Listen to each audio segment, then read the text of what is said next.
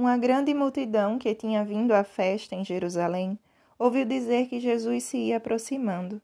Saíram-lhe ao encontro com ramos de palmas, exclamando: Hosana, bendito que vem em nome do Senhor, o Rei de Israel. No domingo de Ramos, a igreja celebra a entrada de Nosso Senhor em Jerusalém.